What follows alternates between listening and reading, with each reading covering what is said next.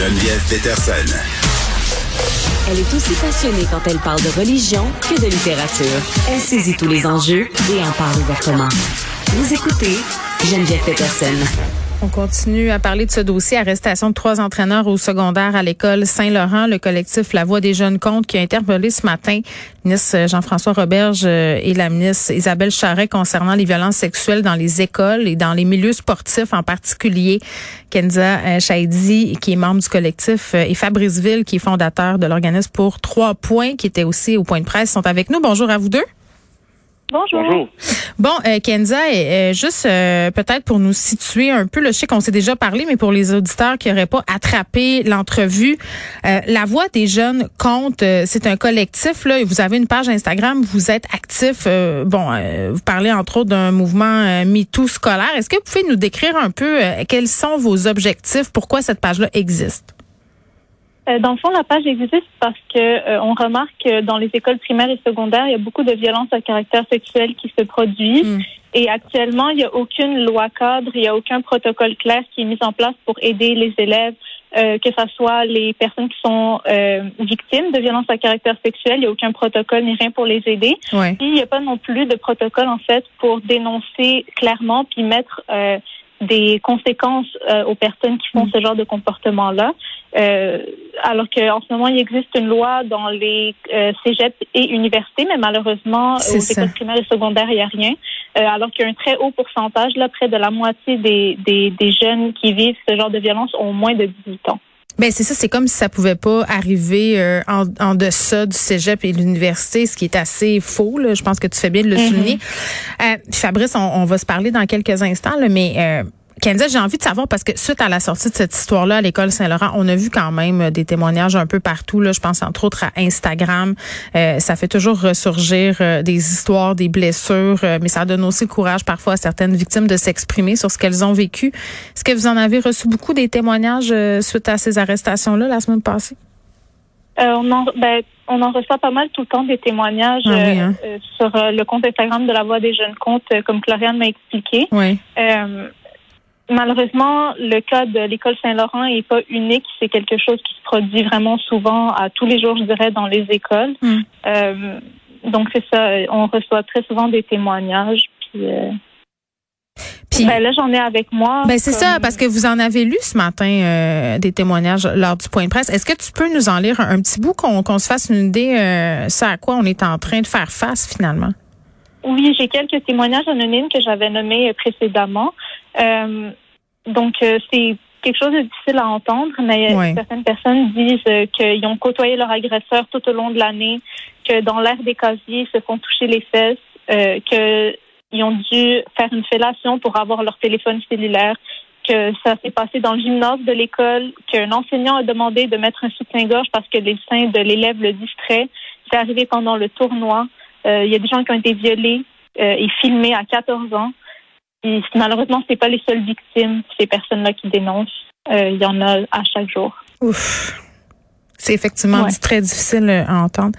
Fabrice, euh, est-ce que ça t'a étonné, puis c'est un mot qui est peut-être mal choisi, mais ces arrestations, ce qui s'est passé à l'école Saint-Laurent, euh, tous ces scandales sexuels là, qui entourent souvent le milieu du sport, on en a vu ici, on en a vu aux États-Unis.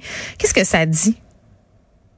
Ben, c'est sûr que pour moi, ça a été choquant de lire les nouvelles parce que euh, je connais le programme de basketball féminin de l'École Saint-Laurent. Je connais oui. euh, euh, pas en tant qu'ami, mais je sais qui je sais qui sont deux des trois entraîneurs et donc je les ai même vus coacher. Donc il y, a quelque chose de personnel par rapport à ça. J'ai une pensée pour les jeunes qui sont les victimes alléguées, mm. les personnes qui euh, revivent des, des, des, souvenirs difficiles, mm. euh, et les jeunes qui aujourd'hui pensaient pouvoir jouer au sport, finalement, finalement se retrouvent à ne pas pouvoir exercer leur sport directement à l'école secondaire Saint-Laurent. Donc, il y a un choc qui vient de là, moi, qui me qui, est présent. Maintenant, au-delà de ça, hmm. ce qui euh, m'interpelle énormément, c'est de, comprendre que en même temps, il y, a, une absence de surprise parce que les personnes dont on parle ici étaient connues aussi pour avoir des comportements toxiques, pas nécessairement au niveau hmm. sexuel, mais dans le milieu du basketball et de, euh, l'environnement. Hmm. Le, le, climat toxique qui était instauré était présent. Donc, ça, c'est quelque chose qui mérite une conversation, un examen de conscience, autant dans le milieu scolaire que dans le milieu sportif. Donc, euh, c'est un peu ça ma réaction. Et ce que je nommerais, c'est que j'appuie sans condition et sans réserve l'adoption d'une loi cadre qui vise à prévenir et combattre les violences sexuelles parce que ça inclut la question du sport. Le sport n'est pas séparé de l'éducation. Mm. Quand on parle du sport parascolaire, les coachs et les intervenants sportifs sont dans le milieu. Et je crois que d'avoir une loi cadre, comme on l'a au niveau collégial ou encore au niveau universitaire, de l'avoir au niveau primaire et secondaire, peut également agir en une meilleure prévention, pas juste pour une question de signaler les abus, mais vraiment qu'on ait de manière intégrée, une manière plus saine, en fait, de traiter la question des, des, des enjeux sexuels. Oui, ben, puis entre guillemets, je suis contente que tu parles de ce climat toxique-là, euh, bon, qui a été évoqué euh, suite à ces arrestations-là. Euh, un climat toxique, oui, là, de l'intimidation, euh, même de la violence psychologique, une proximité aussi douteuse, là, dans certains cas. Là. Moi, c'est l'histoire de la mère qui racontait que l'entraîneur était allé acheter des souliers avec sa fille après l'école. Bon, tu tout ça, dans ma tête, c'est petits drapeaux rouges qui s'élèvent, là.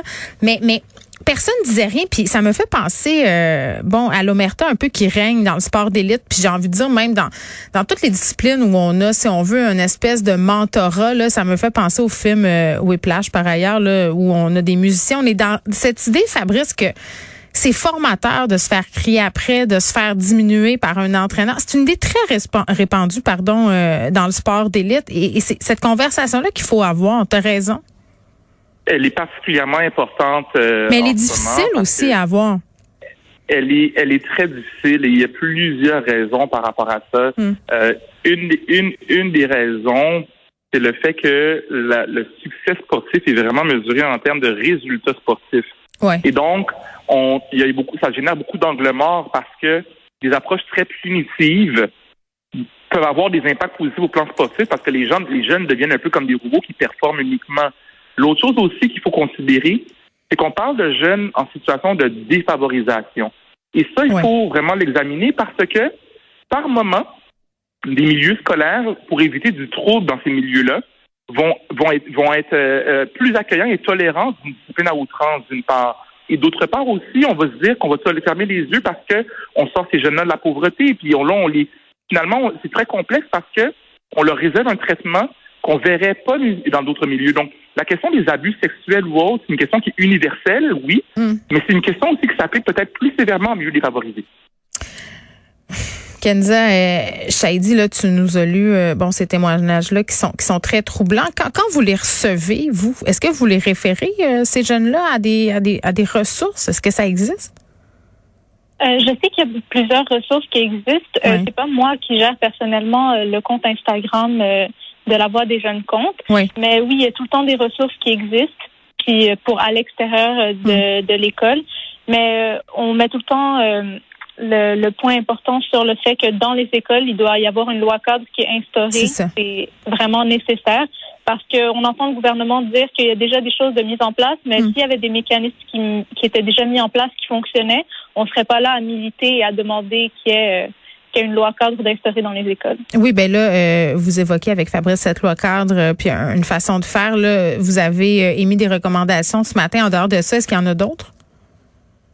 Ben, globalement, les recommandations, on revient tout le temps sur les mêmes parce que je, dirais que c'est les plus importantes et les plus nécessaires à, à mettre en place. Oui. Parce qu'il n'y a pas de protocole de qu'est-ce qu'on doit faire en tant qu'enseignant, en tant que coach, en tant que peu importe qui dans l'école va recevoir euh, ce témoignage-là, qu'est-ce qu'il doit faire avec? Il n'y a pas de, hmm. de règles claires de qu'est-ce qu'on fait avec ça.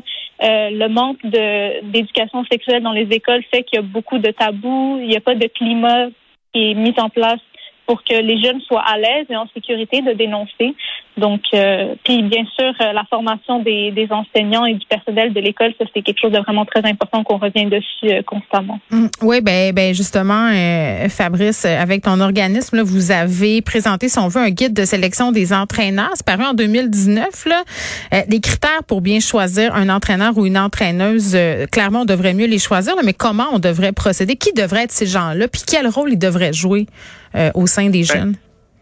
Ce qu'il faut savoir, c'est que les, les, les, entraîneurs ou le sport étant un peu le parent pauvre de l'éducation, ne sont pas traités comme étant une partie intégrante du milieu scolaire à un mm. certain moment.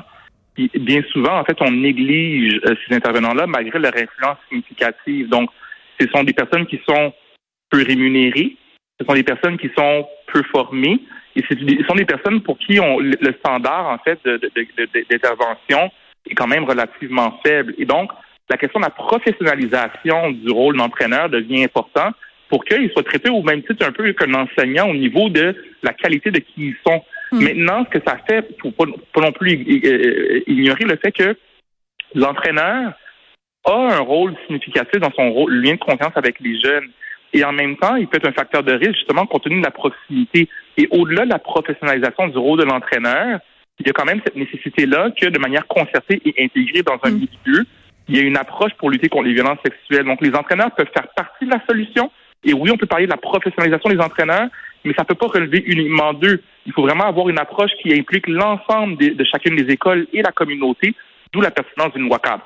Oui, puis en même temps, euh, j'imagine pour tous les entraîneurs, entraîneuses qui nous écoutent, qui sont corrects, euh, c'est histoire parce que ça, ça éveille quand même des suspicions. Puis tu sais, il y a cette idée aussi euh, parce que euh, bon implantons des mécanismes peut-être assurant des environnements sportifs sains. Certes, c'est une chose là, mais concrètement, parce que euh, évidemment, avec les compétitions, les sorties, les hôtels, tout ce qui se passe, il y a une grande proximité. Les entraîneurs qui sont vus comme des modèles, comme des gourous, puis les parents, c'est pour vrai, j'en ma fille joue au volleyball compétitif et on s'en remet complètement aux entraîneurs. Donc, comme parents, on est un peu démunis, Fabrice, pour vrai. Ben, en fait, c'est là la question de la pertinence de la loi, parce qu'on parle pas juste d'une loi qui dicte euh, les comportements à adopter, c'est pas ça. Avec une loi viennent des politiques, viennent des programmes, viennent mmh. des ressources pour outiller le terrain. Et donc, au-delà du rôle de l'entraîneur, c'est de comprendre que pour lutter contre les violences sexuelles, c'est important d'avoir une approche qui implique l'ensemble des parties prenantes. Donc, on peut pas juste se fier à un seul individu. Maintenant, quand on revient à la question de l'entraîneur, euh, Geneviève, tu disais, ben, il y a des entraîneurs qui sont corrects et pas corrects. Ben, correct. Je, je, le comprends bien, mais il faut comprendre qu'aujourd'hui, que ce soit les entraîneurs ou d'autres membres de personnel, c'est quoi leur formation qu'ils ont par rapport à l'éducation sexuelle? Qu'est-ce qu'ils connaissent? Comment ils peuvent e, e, être outillés à, à, soutenir les jeunes par rapport à une santé globale, incluant la santé sexuelle? C'est de ça qu'on parle. Donc, ça va au-delà des bonnes intentions, ça va d'offrir des outils concrets à ces intervenants-là, mm. entraîneurs ou autres, pour mieux naviguer les questions des, des violences sexuelles et la mm. santé sexuelle, considérant d'ailleurs que le, le, en sport, la relation au corps est importante. Et donc, on n'a pas le choix de. Puis il y a de la, de la proximité. Tu sais, c'est ça aussi. On... Exactement. Exactement. Donc, euh, donc c'est une question qui, qui regroupe l'ensemble des groupes et qui inclut, bien entendu, les, les intervenants comme des entraîneurs. Ben, ben oui, puis rappelons quand même euh, quelques chiffres en terminant. Là, selon l'INSPQ, 2 à 8% des athlètes qui vivent des violences sexuelles dans un contexte sportif. On a eu cette histoire, euh, Kenza et Fabrice, à l'école Saint-Laurent, c'est vrai. On a eu euh, toute une saga aussi entourant le monde de la gymnastique aux États-Unis. Plus près de nous, on a eu des scandales en ski, puis dans toutes sortes d'autres sports. Donc, à un moment donné, j'ai, j'ai, peut-être, bon, peut-être qu'on a des réticences à utiliser le mot systémique, là, mais il va peut-être falloir y réfléchir, Fabrice à ces systèmes-là. Moi, je pense que le mot, euh, le fameux mot qu'on s'interdit de le dire, on va falloir se rendre compte. Le mot en S. le mot en oui, ben, je pense que tu as complètement raison. Euh, Kenza Shaidi, merci beaucoup euh, de nous avoir parlé. Euh, moi, j'ai bien hâte d'entendre ce que le ministre Roberge et la ministre Charret auront à dire euh, sur vos recommandations. Là. Je pense qu'en tant qu'ancienne athlète, Madame Charret, ça doit particulièrement la toucher. Peut-être même qu'elle a été témoin de choses. je pense même qu'elle s'est déjà exprimée sur la question.